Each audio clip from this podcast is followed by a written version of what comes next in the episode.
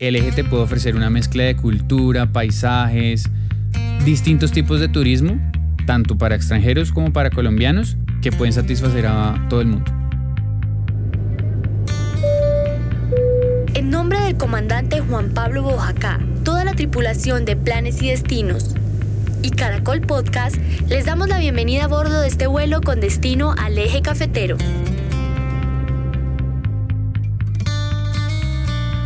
Decameron presenta Planes y Destinos.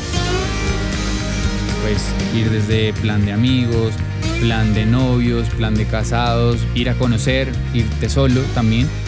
La duración estimada de este recorrido es de 15 minutos.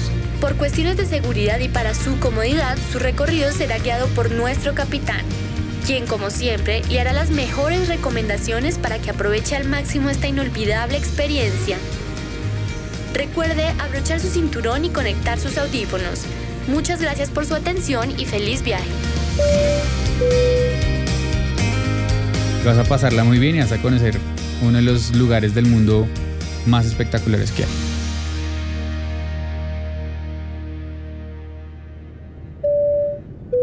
En planes y destinos, hoy recorreremos una de las zonas con más potencial turístico en Colombia el eje tiene un potencial turístico altísimo, sobre todo con el tema del turismo extranjero.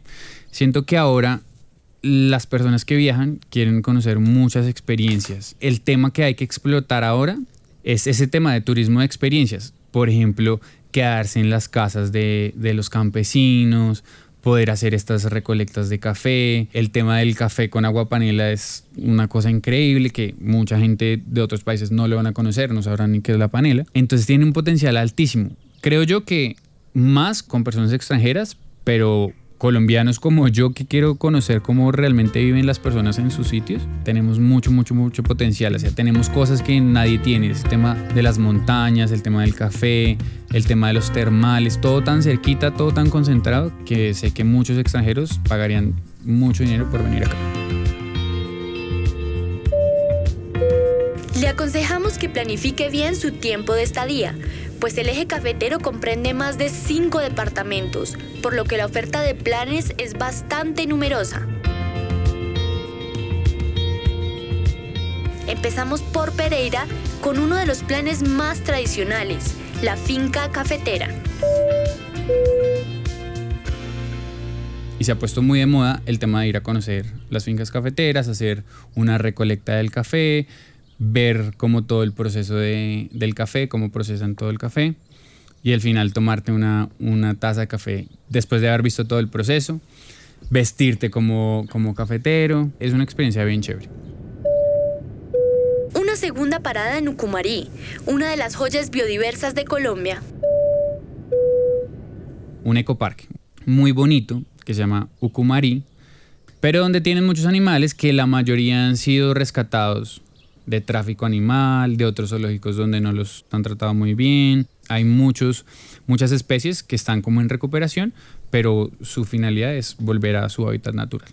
Es un parque muy grande, hay un montón de especies, hay elefantes, jirafas, leones, hipopótamos. El tema de los hipopótamos me sorprendió porque, porque eran de los de la finca Nápoles, los de la hacienda Nápoles, y nos contaban que los hipopótamos en Colombia, por ejemplo, pues no tienen un, depredador. Entonces se reproducen muy fácil. Y creo que desde que Pablo Escobar trajo dos, ahora hay como 80. Y no hay nadie que se los coma, nadie que se, mueren de viejos. Entonces, entonces el control de, natalidad y, y, ese tema es súper complicado con los, con los hipopótamos. Pero entonces ahí tienen, ahí tienen tres, los tienen bien cuidados, me pareció, me pareció, me pareció chévere, aunque no esté de acuerdo con el tema del, digamos que, de, de animales en cautiverio. Me parece que hacen una función, pues, importante. Tratar de no dejar morir a los animales que ya no sobrevivirían en, en, su, en su entorno natural y pues que la gente pueda aprender un poco de ellos. En este destino no solo disfrutará del clima cálido del eje cafetero, sino que además podrá tener una experiencia inigualable en su visita al Parque Nacional Natural de los Nevados. Este año, a mitad de año, hice cumbre del Nevado de Santa Isabel, que es de las cosas más increíbles que yo he hecho. Digamos que el plan normal es subir hasta el borde de nieve, donde empieza ya el glaciar, que es hielo, hielo, hielo, en el que tienes que tener un equipo especial. Entonces la mayoría de gente sube hasta, hasta el borde de nieve, que es creo que 3.800 o 4.100 metros de altura, que hasta ahí es una caminata relativamente suave. Yo se la podría recomendar casi que a cualquier persona, no, no es muy técnica, no es muy avanzada, no es muy difícil y la puedes hacer. Pero llegar hasta la cumbre de, por ejemplo, el Nevado de Santa Isabel, que es el más fácil de los, de los tres que hay es una experiencia increíble. Es una experiencia increíble, tienes que aprender a usar los crampones, que son como si fuera unos guayos que te tienes que poner para clavarte en el hielo y que no te resbales, tienes que tener como un piolet, que es como una pica para sostenerte, van encordadas de seis personas, o sea, vas amarrado con seis personas, porque estás caminando sobre hielo. Y pues pueden haber grietas, se puedes caer, es un tema, es un tema muy chévere. Si les gusta el, tema de aventura, en el eje, en el parque de los nevados, es, es, una, cosa, es una cosa increíble. Yo lo hice y me encantó estos nevados. Nosotros tenemos seis nevados en Colombia. Y estos seis nevados, en ocho años o menos, ya no van a estar. Ya se va a derretir todo el hielo y el glaciar ya no va a existir. El primero que se va a desaparecer es el Santa Isabel, porque es el que está más bajito. Y siento que, que la gente no ha entendido eso y también no hay mucha visibilidad de ese tema, de que se nos están derritiendo los glaciares, que el calentamiento global es un hecho. Y qué mejor que visitarlos antes de que se, antes de que se desaparezcan, ¿sí? Si tienen la opción de ir a conocerlo, es, un, es uno de los lugares más increíbles. Cuando estábamos iniciando, nos mostraron fotos de, creo que era 1950, un poquito antes, habían torneos de esquí allá. O sea, una cosa increíble que yo decía, como en Colombia esquí, ¿quién va a esquiar en Colombia? No, eso no, no. Y hay fotos, así como recortes de periódico de unos alemanes y gente como de la alta alcurnia de, de Colombia, presidentes, ministros, en torneos de esquí en Colombia. Entonces yo decía, increíble. Qué pesar que 60, 70 años que han pasado, ya, ya no se puede hacer, tengamos muy poquita nieve y se vayan a derretir. Entonces siento que este es uno de los puntos más importantes que deberían conocer la gente cuando vaya a. Conocer el Parque Nacional Natural de los Nevos.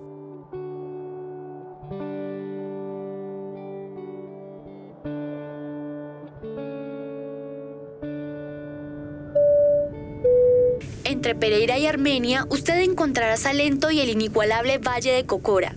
Nuestro capitán nos describe la majestuosidad del lugar y su historia. El Valle de Cocora, que también tiene una historia bien chévere. Cocora era la hija de los caciques quimbayas y le regalaron ese valle, que es el valle donde están la mayoría de las palmas de cera. Y se puede hacer un recorrido súper, súper largo por ahí caminando si eres buena para caminar, si te gusta el hiking, las caminatas ese plan es increíble. Probablemente después de estos recorridos usted quiera descansar y relajarse. Las termales de Santa Rosa de Cabal y San Vicente pueden ser una excelente opción. También en esa zona hay unos termales súper bonitos que se llaman Termales San Vicente, que es un tema, es un tema bien chévere que yo no conocía. Es turismo de bienestar, que es más que todo quieres ir a relajarte, a estarte en un lugar y más o menos trabajar en tu cuerpo para que, para que esté mucho mejor que antes de, antes de haber llegado.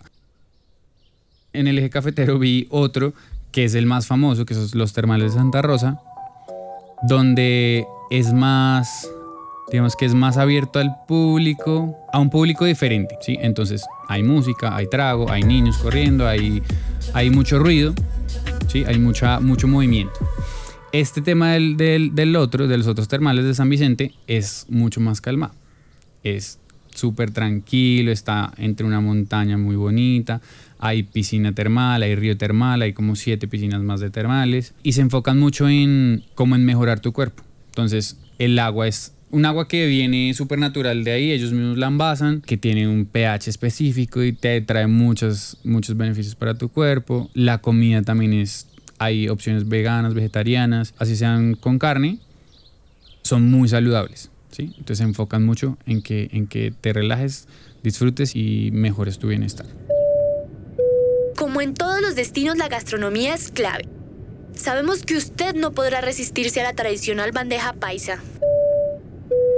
Muy rica, me encanta, me encanta la comida. El tema del café es una experiencia diferente. La forma como lo preparan, ver todo el proceso es increíble.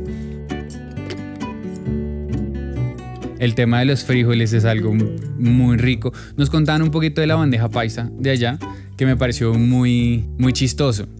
El tema de la bandeja paisa, que si no lo saben es como el, uno de los platos típicos de Antioquia y el eje cafetero también, nos decían que salió como por casualidad. Resulta que había un viaje de periodistas y gente que quería dar visibilidad a la zona.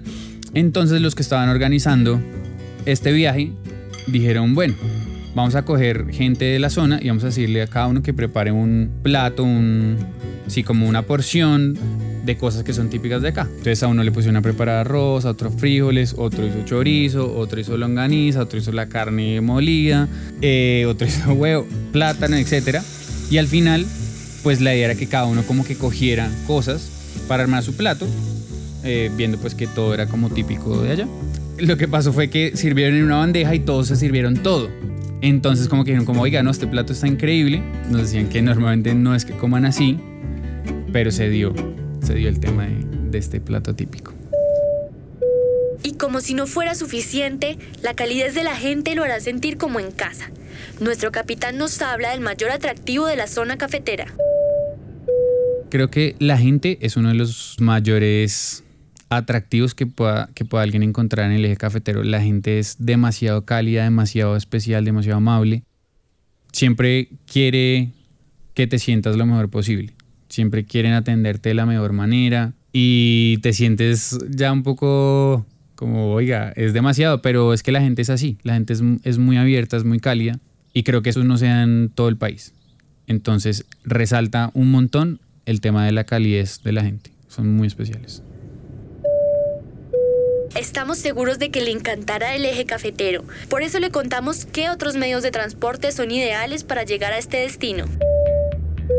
He viajado de todas las formas, creo que me he ido en bus, en carro, he llegado desde Bogotá en avión a Pereira o Armenia también, a Manizales. La infraestructura vial me parece muy buena, siento que de las mejores carreteras que yo he, recorrido. Lo que hay es formas de llegar, irse pidiendo ventón, echando dedo también es posible. Hasta aquí nuestro segundo recorrido de planes y destinos. Esperamos que el viaje haya sido de su agrado. Lo invitamos a suscribirse y recuerde que puede encontrarnos en nuestras redes sociales como arroba caracol podcast. Envíenos sus comentarios.